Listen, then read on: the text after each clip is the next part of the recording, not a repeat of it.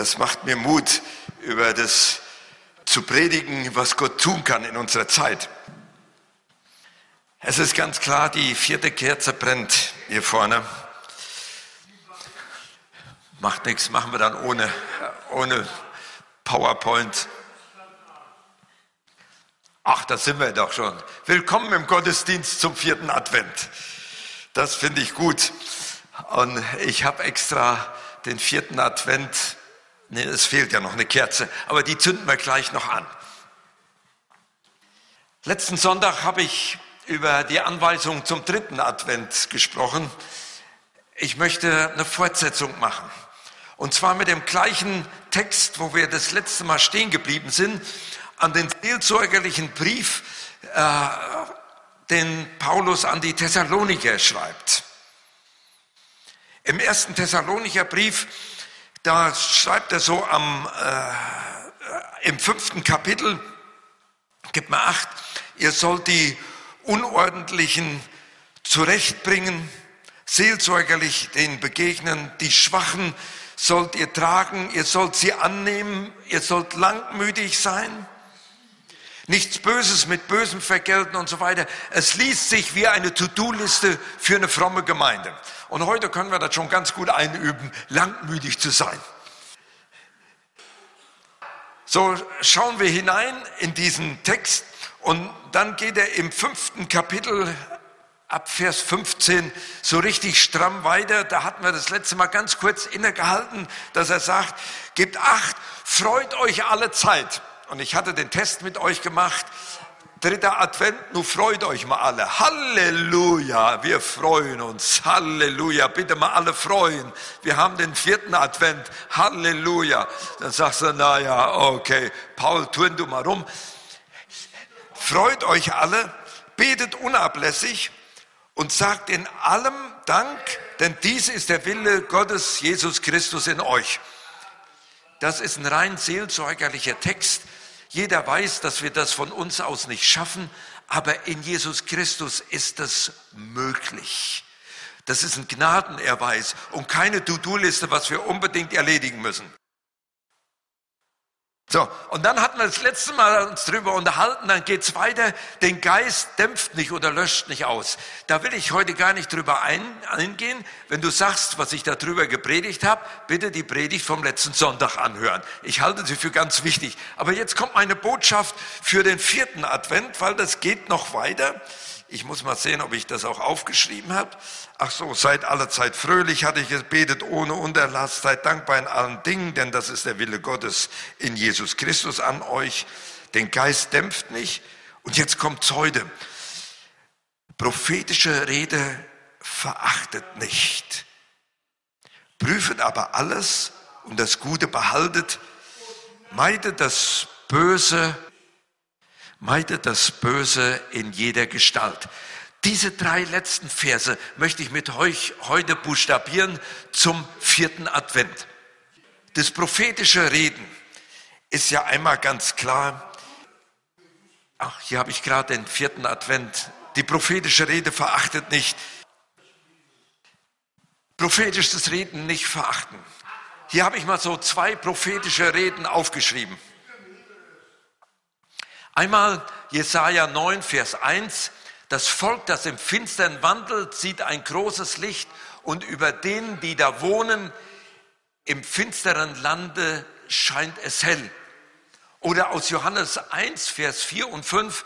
In ihm war das Leben und das Leben war das Licht der Menschen und das Licht scheint in der Finsternis und die Finsternis hat es nicht erfasst oder konnte es nicht auslöschen. So kann man es auch übersetzen.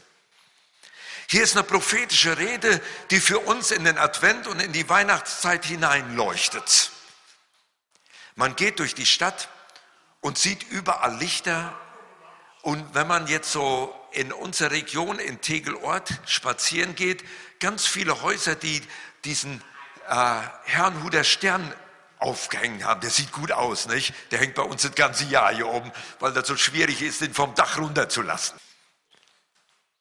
Aber ich habe mich gefragt, wenn ich mal klingeln würde bei den Einzelnen und sagen, Mann, ihr habt so einen schönen Stern draußen hängen, wisst ihr eigentlich, was das bedeutet? Ich glaube, wir würden nicht viele gute Antworten bekommen. Wir würden nicht viele gute Antworten bekommen, dass damit ein prophetisches Reden Gottes in unsere Welt hineingekommen ist. Er ist gekommen, dass wir Frieden und Liebe haben können. Wir haben hier das prophetische Wort in unsere Zeit hineingesprochen, was extrem wichtig und extrem gut ist. Aber wer von uns in dieser Zeit nimmt es wirklich an vielen Punkten noch ernst, dass wirklich ein Licht aufgegangen ist in unserer dunklen Zeit. Ich weiß nicht, wie es euch geht, aber ich habe mir mal überlegt, was würde passieren, wenn ich eine Woche lang mal keine Nachrichten hören oder sehen würde. Und ich würde auch nicht mit irgendwelchen Berlinern äh, reden, die sagen, ach, das ist alles mies. Und die Politiker sind auch komisch ich würde mal eine Woche lang wirklich mich von allen äußeren Einflüssen mal fernhalten.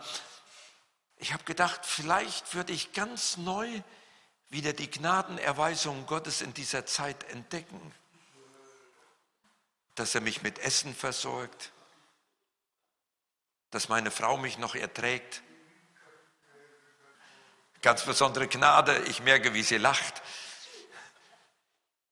Ich würde feststellen, wie schön Gemeinde ist. Ich würde ganz viele Dinge auf einmal wieder entdecken, die alle über die Nachrichten, über das Schlimme hinweg gespült werden, einfach, dass ich mich nur noch über Probleme unterhalte. Und dabei steht doch das prophetische Wort da, er ist gekommen als Licht in der Finsternis. Und ich habe gelernt, dass man Finsternis nicht dadurch beendet, indem man draufschlägt, sondern indem ein Licht angezündet wird. Und ich glaube, deswegen ist das Seelsorgerliche, was Paulus hier den Thessalonicher schreibt, gibt mal acht, wenn ihr die prophetischen Worte lest in der Bibel, dass er gekommen ist, dass er das Licht der Welt ist, dann braucht ihr das in dunkler Zeit, dass ihr das wirklich glaubt, dass er für euch ganz speziell dann da ist. Das ist eigentlich Weihnachtsbotschaft. Eigentlich jeder, der so einen Stern äh, äh, in seinem Zimmer hat oder vor der Haustür hat, der müsste eigentlich wissen, du brauchst dich nicht zu sorgen um das Morgen. Er ist da, das prophetische Wort steht und bitte, und das ist eben unser Problem, wir verachten es, nee, wir nehmen es manchmal gar nicht mehr so ernst in dem Trubel dieser Zeit. Ich denke oft, Paul Du sorgst dich über alle möglichen Dinge dieser Welt. Du guckst dorthin und dorthin und es wird scheinbar immer dunkler und du vergisst, dass das Licht wirklich gekommen ist. Speziell für dich, speziell für dich, speziell für dich. Es ist angezündet worden. Das Licht ist da. Wir sollen uns nicht unter den Scheffel stellen, sondern es soll angezündet werden. Das prophetische Wort verachtet nicht. Aber prüft es auch alle. Jetzt hatte ich mir heute Morgen vorgenommen, ich nehme eine Mandarine oder eine Banane mit und mache das so, wie, wie Martin das immer macht, eine Demonstration. Ich würde die Banane nehmen und sagen, wer möchte reinbeißen? Und dann guckt ihr mich alle an und sagt, die muss man erstmal aufschälen und dann beißt man rein. Wir sind ja keine Affen, die das, ja. Eine Mandarine isst du nie, wie sie geliefert wird, ja, sondern du pelzt die erst aus, damit das Richtige wirklich rauskommt. Und so ist es mit dem prophetischen Wort der Schrift. Du musst es auspellen aus der Gesamtheit und musst hineingucken, dass es wirklich die Schönheit entwickelt, weswegen es niedergeschrieben worden ist. Das heißt, du musst die Bibel aufmachen. Du musst es prüfen und musst dann gucken, was Sache ist. Aber es hat ja noch eine zweite Sache. Das persönliche prophetische Reden, was wir vorhin gehört haben. Dass jemand von Gott was hört und es weitergibt an die Gemeinde oder was ich eigentlich euch noch mehr empfehlen würde, dass es ganz persönlich wird. Dass ich durch die Gemeinde gehen kann oder hey, heute Morgen war es so ein schöner Empfang mit dem, mit der, mit dem Café da vorne. Und er steht dann da vorne und reicht den Kaffee weiter. Und dann merkt er, wo ihr nicht gekommen seid, nur um Kaffee auszuschenken, sondern wo er sagt, okay, ich will noch mehr geben als nur Kaffee und ein paar Kekse, die ich vielleicht gebacken habe, sondern dass du hinkommst und sagst, jetzt gehe ich aus dem, ah, das ist gut, dann kommen die Leute nämlich eher. Dass ihr hinter der Theke steht und dann kommt jemand rein und du kannst prophetisch ihn angucken und sagen, hey, irgendwie siehst du traurig aus. Ich möchte dir vom Herrn sagen, der liebt dich. Oder du kannst es mit deinen Worten viel besser sagen. Ja? Dass wir erwarten, dass wenn wir einander begegnen, dass der Herr durch uns Dinge hineinspricht in das Leben der Leute. In den Menschen, denen ich begegne, dass ich an der Kasse bei Netto oder bei Aldo oder wo ich bin, einfach was sagen kann, was ganz tief in das Innere hineingeht.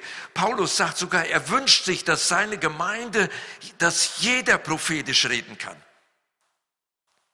Am Dienstag haben wir zusammengesessen, ja, wir haben zusammengesessen und da, da, kam mir das und sagt, wie, wie üben wir das? Hier vorne stehen und sagen, ah, äh, ich möchte euch sagen, das würde Gott jetzt euch weitergeben wollen. Ich habe vom Herrn empfangen, hört mal zu, da ist jemand, der hat es an der Hüfte und das wird nachher besser. Wenn das in dein Innerstes kommt, dass du es machen sollst, ich sage dir das Erste, was passiert, das ist nicht vom Herrn, ich habe Angst.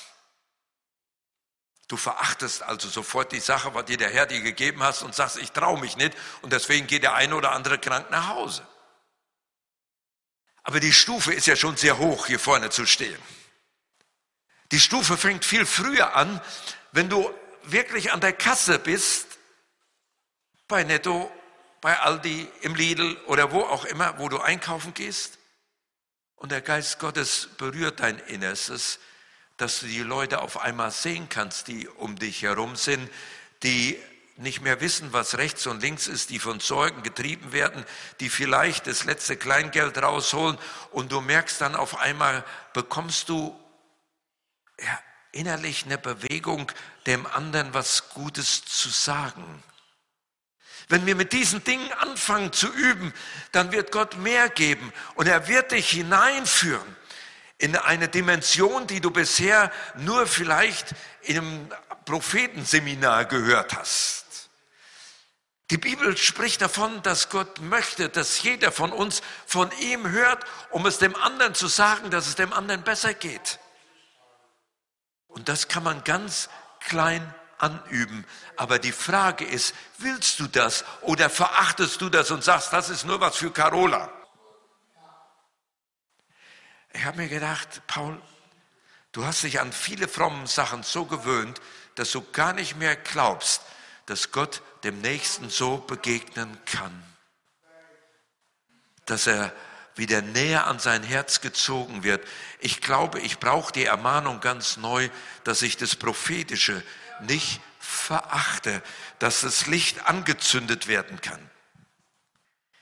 Das prophetische Wort in der Schrift, das sollten wir hören. Aber wenn dieses Licht dann kommt, dieses prophetische, dann löst es ja sehr unterschiedliche Dinge aus. Man kann das erstmal ganz evangelistisch auslösen, äh, auslegen. Wenn das Licht in diese Welt kommt, das Prophetische, was wir vorhin gelesen haben, dann ist damit sehr häufig eine gewisse Sündenerkenntnis verbunden. Wir lesen das bei den Hirten auf dem Feld in der Weihnachtsgeschichte. Wir sind ja im Advent, da muss ich die mal reinbringen. Da erscheint auf einmal dieses helle Licht. Und was war die Reaktion bei den Hirten? Die erschragen sich sehr. Das geht uns jetzt noch, die Weihnachtsgeschichte haben wir im Ohr, nicht? Aber das ist ja sehr moderat ausgedrückt. Sei mal auf einem freien Feld, fern von jeden Lichtern, die in der Umgebung einer Großstadt sind. Du siehst den herrlichen Sternenhimmel, hast ein paar schlafende Schafe um dich rum und plötzlich auf einmal ein helles Licht. Was denkst du als echter Germane? Ein UFO. Du zückst dein Handy und fotografierst es ab. Wenn das Licht heller wird, sagst du, okay, was ist denn jetzt los? Aber wenn das Licht Gottes kommt, leuchtet das als erstes in dein Innerstes hinein und du siehst dann auf einmal, was du alles falsch hast und nicht, was die anderen alle falsch machen. Das wäre jetzt eine interessante Sache. Da will ich jetzt nicht weiter drauf eingehen. Aber das Zweite, was passiert ist, wenn dieses Licht kommt, wird auf einmal Hoffnung groß in deinem Inneren. Wenn dieses Licht kommt, kommt in hoffnungslose Situationen Hoffnung hinein. Eine Geschichte von Jost Müller-Bohn, die mich sehr beschäftigt hat, gerade in dieser Zeit, wo ich oft über die Ukraine nachdenke, wie die Leute mit den Minustemperaturen umgehen. Er erzählt, wie er mit seiner Mutter zusammen im kalten Winter 46 äh, unter der Bettdecke bei minus 20 Grad so gefühlten gelegen hat. Sie haben sich geschnattert, hatten nichts zu essen und so weiter und äh, hatten Hunger ohne Ende und dann kommt die Mutter auf die Idee und liest aus dem Kochbuch vor. Und dann sagte, auf einmal springt die auf, es ist kalt, unter der kalten Decke kniet sich neben das Bett und fängt an, Gott zu danken für das Essen, was sie bekommen werden. Da dachte er, jetzt ist sie durchgeknallt. Jetzt ist der Hunger komplett in ihr Hirn gedrungen. Sie dankt und legt sich wieder unter die Bettdecke. Kurze Zeit später poltert das an der Tür. Sie geht hin, macht auf. Da steht der gehässige Nachbar, wenn ich das richtig in Erinnerung gehabt habe, der sie immer aus ihrer noch nicht zerbombten kalten Wohnung heraus vertreiben will, weil die Wohnraumknappheit so groß war. Und sie will gerade die Tür wieder zuschieben. Da hat er aber den Fuß schon in der Tür. Und sagt dann, entschuldigen Sie, wenn ich Sie jetzt hier so störe, aber ich habe einen ganzen Leiterwagen voll mit Kartoffeln. Der ist vor der Tür zusammengebrochen. Wenn die jetzt zwei Minuten länger draußen liegen bleiben, sind die alle erfroren. Können Sie die Kartoffeln gebrauchen? Dann sagt er, dann sind wir runtergesprungen, haben die hochgeholt, haben die Puppe meiner Schwester, die mit Stroh gefüllt war, aufgerissen und haben ein kleines Feuer gemacht und hatten innerhalb von wenigen Minuten warme Kartoffeln zu essen. Wenn das Licht Gottes kommt, insbesondere dann, wenn es richtig dunkel ist, dann brauchen wir das, dass es in diese Welt hineinkommt und für uns scheint, dass eine lebendige Hoffnung geboren wird. Und dieses prophetische Wort sollten wir nicht verachten, sollten uns daran festhalten, wenn die Sorgen dieser Welt uns groß werden. Aber wenn dieses Licht zu ungünstigen Momenten kommt und noch eine kleine Anekdote dazu, die wieder zurückführt zu der eigentlichen Erkenntnis, wenn es in mich hineinleuchtet. Ich kann mich daran erinnern, während meiner Lehrzeit, ich musste mal kurz vor Feierabend, so gegen 17 Uhr, noch in die Werkzeugausgabe. Das waren zwei Kilometer in die eine Richtung, was rausholen und dann wieder zurückbringen, hatte der Chef gesagt. Ich gehe mit meinem Kumpel los und dann kommen wir zur Werkstatt hin und dann war gerade Schichtwechsel, das dauerte also ganz lange. Wir kamen also eine Stunde später nach Feierabend, sage ich mal, gefühlte waren es drei Stunden wieder zurück, springen in, zum Spind hin und ich schrei zu meinem Kumpel, Mann, wir müssen mal lochen und der doofe Chef, der macht schon Feierabend. In dem Moment stand er in der Tür und sagte, ist ja gut, dass man euch noch hört. Da kannst du im Boden versinken und du weißt genau, was du falsch gemacht hast und warst dankbar, dass der Chef dich nicht zur Schnecke gemacht hat. Ich glaube, manchmal ist es so, wenn das Licht Gottes in unser Leben hineinscheint, so ungefragt, dann macht er uns nicht zur Schnecke, sondern er streckt seine Hände aus und sagt, hier bin ich. Ich möchte Licht in deine Wohnung bringen. Das prophetische Wort verachtet nicht, aber prüft es auch sehr genau, pellt es aus, damit ihr wirklich die Banane nicht von außen nach innen esst. Aber es gibt natürlich noch einen anderen Teil, der dahinter kommt. Und den will ich mit euch auch noch ansehen. Das war das prophetische Wort. Der andere Teil war, vom Bösen haltet euch fern. Meide das Böse in jeder Gestalt, habe ich oben schon stehen. Jetzt könnte ich mit euch zurückgehen zu der richtig klassischen Pfingstbewegung. oder zum Evangelikalen oder zu den äh, Pharisäer gebildeten, wie wir sind. Meine Oma, die war ziemlich streng, weil sie wirklich sagte, also ich will im Glauben leben. Und ich weiß noch, wie ich Marianne kennengelernt habe und wir dann samstags zum Tanzen gegangen sind, da stand sie an der Tür und sagte, das geht so nicht. Das geht so nicht. Tanzen ist gar nicht drin. Meine Mutter durfte nicht mal schwimmen gehen, durfte nicht schwimmen lernen als Kind, weil man musste sich ja von allem Bösen fernhalten. Andere Ältere unter uns, die kennen das noch, wenn sie sehr konservativ groß geworden sind. Man durfte nicht ins Kino. Man durfte keine Filme ansehen. War das wirklich gemeint, wenn es heißt, von Bösen haltet euch fern?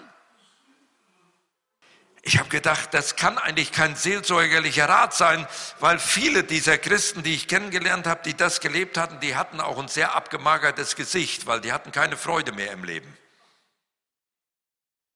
Ich dachte, das vom Böse fernhalten hängt nicht mit Tanzen oder mit Kinobesuch zusammen, sondern das fängt viel früher an.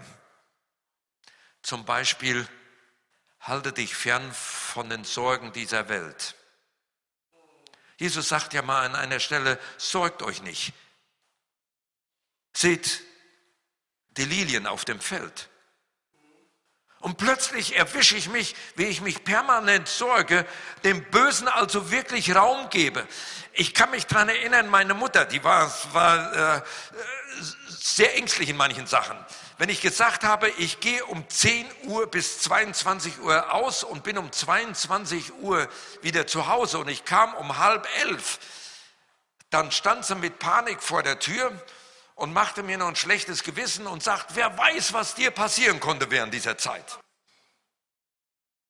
Das war immer dramatisch. Das hat mir immer ein schlechtes Gewissen gemacht und es hat mir die Freude genommen, bis 10 Uhr wirklich mein Leben zu genießen. Die Sorgen um die Dinge dieser Welt ersticken die Frucht, so steht sogar geschrieben in der Bibel. Und ich glaube, meide das Böse heißt, meide die falschen Sorgen. Sorg dich in Dingen, die du sorgen musst, dass du den Kühlschrank voll hast, dass du bestimmte Gaben da hast und so weiter, dass das richtige Weihnachtsgeschenk da ist. Aber zersorg dich nicht.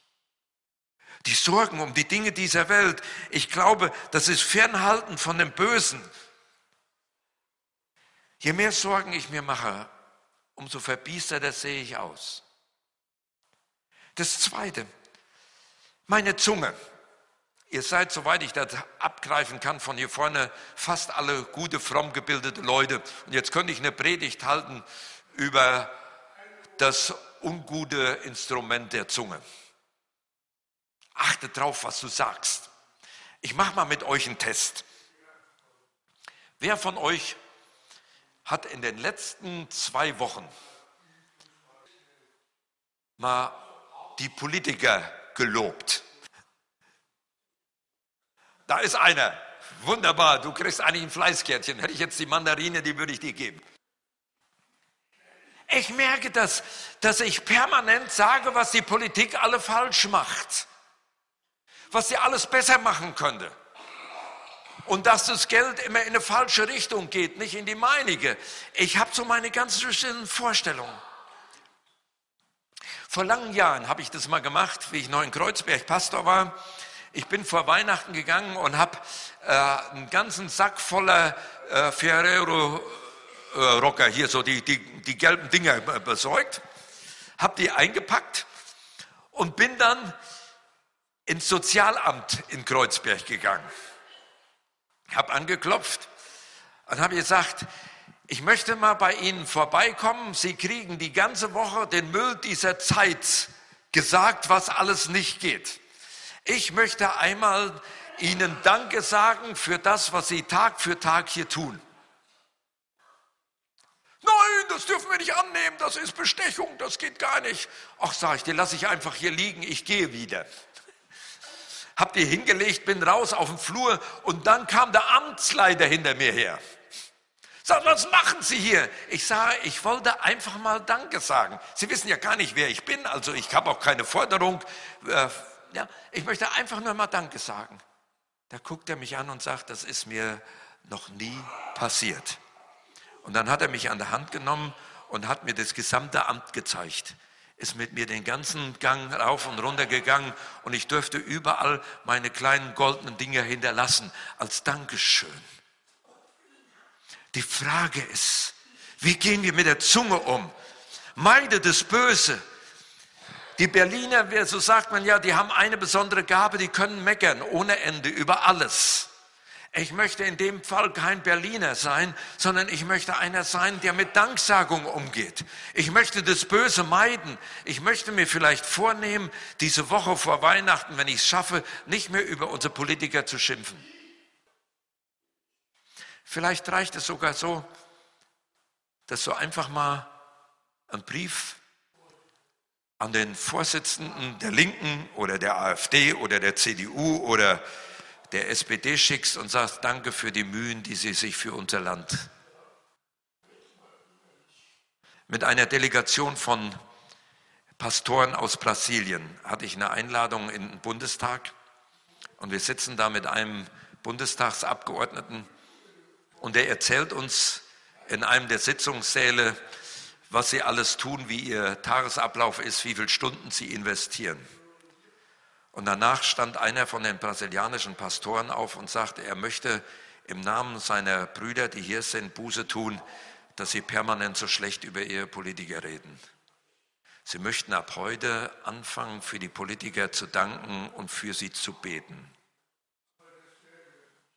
Was könnte passieren? Wenn ich das Böse meide und meine Zunge im Zaum halten würde? Was würde passieren, wenn das in den Ehen, in den Familien geschehen würde, dass ich mal mehr Danksagung klebe? Ach, jetzt, ihr wisst, ich muss da nicht weiter ausmalen, das reicht eigentlich. Ein drittes, wo ich denke, wo wir uns fernhalten sollten, es ist in unserer Gesellschaft sehr stark, dass wir ein Work-Balance haben. Nur nicht zu viel arbeiten. Wir haben die Fünf-Tage-Woche, die Vier-Tage-Woche ist im, im Anmarsch. Und ganz viele beschweren sich über Arbeit.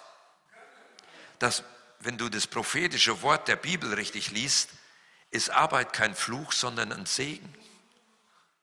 Die Frage ist, kann ich für meine Arbeitsstelle danken? Kann ich für meine Arbeit, die ich habe, danken oder ersticke ich in Langeweile? Das, das ist nur so am Rande noch angemerkt. Ich hoffe, jetzt habe ich euch ein, ein, gutes, schlechtes Gewissen gemacht, aber ich will euch die, die Lösung noch anbieten. Was kann ich tun, damit ich das Böse wirklich meide? Ihr könnt euch jetzt sehr zusammennehmen, dass ihr nicht mehr böse redet, dass ihr keine Sorgen mehr habt, dass die Politiker bei euch gut abschneiden in Gedanken. Und ich sage euch prophetisch voraus, ihr schafft das nicht. Was hatte ich vorhin gesagt? Die Finsternis bekämpft man nicht dadurch, dass man draufschlägt, sondern indem man ein Licht dahin hält. Mit dem Licht Jesu fängst du an und sagst, solange ich was Gutes tue, kann ich nichts Schlechtes machen. Das wäre meine Therapie für euch, für mich, für diese Woche vor Weihnachten, dass ich sage, ich will mir mal Gedanken machen, was kann ich Gutes tun? Was kann ich Gutes tun? Immer wenn du was Gutes tust, kommst du nicht auf die Gedanken, was Schlechtes zu tun. Ist die Theorie richtig? Oder liege ich da absolut falsch? Also, ich habe festgestellt, wenn wir Heiligabend mit den Armen gefeiert haben, mit Marianne habe ich mich vorher noch darüber unterhalten, eigentlich fehlt uns Heiligabend was. In dieser Zeit hatte ich keine Probleme, dass ich hinter fremden Röcken hergucken musste oder dass ich über die Politiker geschimpft hätte oder, oder, oder, oder, sondern ich war gefangen in dem, was die Güte Gottes mir gegeben hat, dass ich Essen austeilen durfte. Ich kann mich daran erinnern, wenn ich in der, in der Freizeit mit vielen Frommen unterwegs war und wir hatten eine gute Zeit zusammen, ich hatte nie das Bedürfnis, bei Aldi was zu klauen.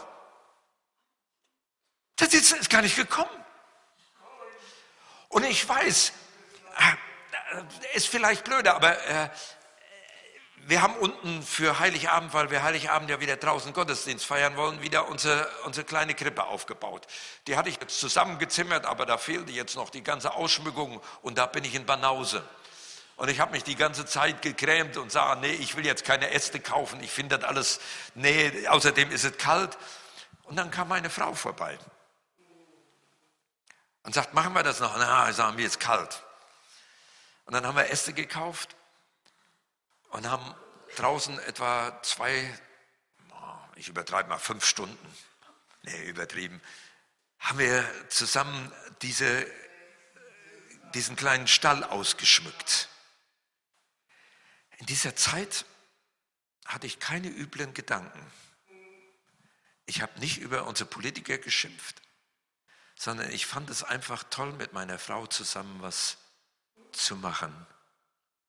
Natürlich habe ich mich nachher beschwert, dass die Füße kalt waren und dass das Wetter blöd war, aber das war schon wieder ein Ausbruch, nachdem wir fertig waren. Ich möchte uns ermutigen, darüber nachzudenken, was wir Gutes tun können, weil dann meidest du das Böse. Das lässt du einfach zurück. Während du was Gutes tust, passiert nichts Schlimmes. Meide das Böse in jeder Gestalt. Ich glaube, dann spielt es nicht die Rolle, ob du tanzen gehst oder nicht. Dann wird das Feuer nicht erlöschen, der Geist wird brennen und das prophetische Wort wird kommen, das mitten in der Finsternis, mitten in deinem nicht zurechtkommen in dieser Zeit, dir ein Licht aufgeht. Weil das Volk, das in der Finsternis wandelt, dieses große Licht sieht, das über denen, die da wohnen im Land, hell scheint. Dann kann Advent werden, wenn dieses Licht der Dankbarkeit, des Dienstes einfach ausgefüllt wird. Ein kleiner Tipp. Viele überlegen sich, was sie dem anderen schenken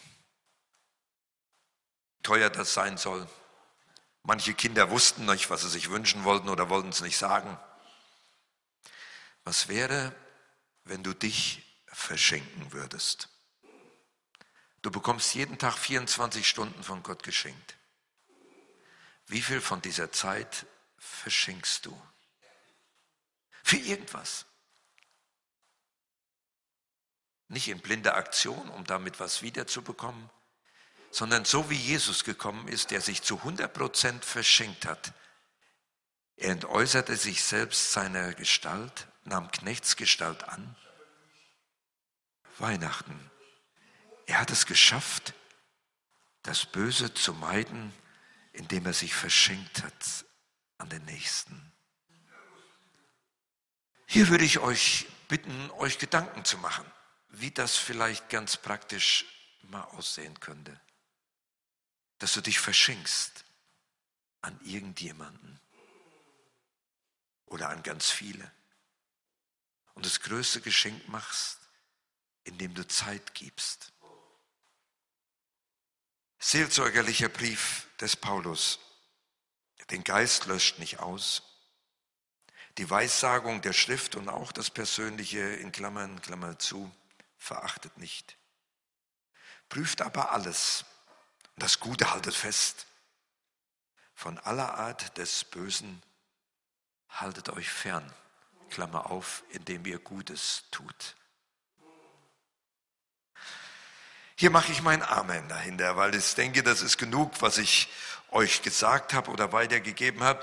Und wenn du die nächste Mandarine isst, die nächste Banane schälst, vielleicht erinnerst du dich daran, dass Gott dir gesagt hat, dass das Licht für dich gekommen ist.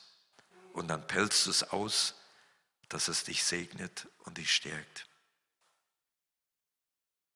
Wir gehen jetzt gleich zum Abendmahl, wo du nochmal schmecken kannst, wie freundlich Gott ist. Dass du probieren kannst, dass er da ist. Ich ermutige uns ja immer zu ganz bestimmten Schritten nach vorne zu kommen.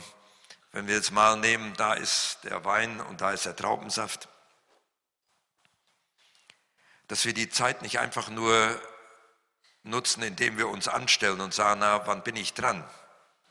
Sondern dass wir dann in Gedanken mit dem Herrn Jesus reden und sagen, Herr, hilf mir doch, dass ich in dieser Finsternis Licht sein kann.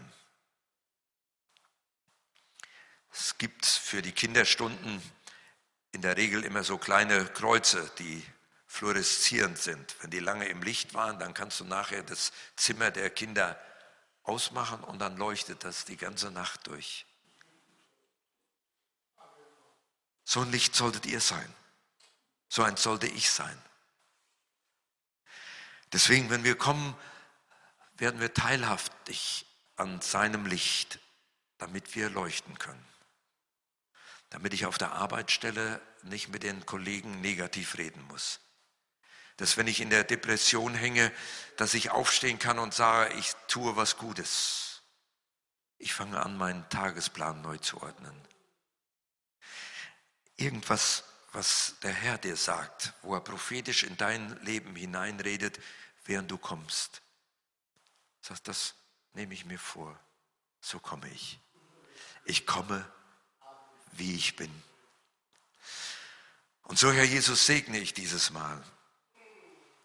Ich segne den Kelch, wie du ihn gesegnet hast, dass er uns zur Kraftquelle wird, dass er uns an den Bund erinnert, den du geschlossen hast mit uns.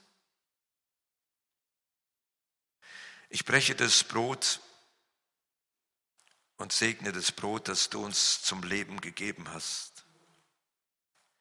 Wenn wir es nehmen, Herr Jesus, lass das Licht, dein Licht in unserem Inneren leuchten, dass wir die Freude machen durch unser Reden, Denken und Tun.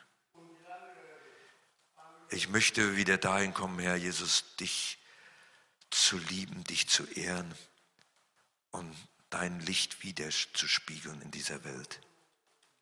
So segne ich Brot und Wein in deinem Namen.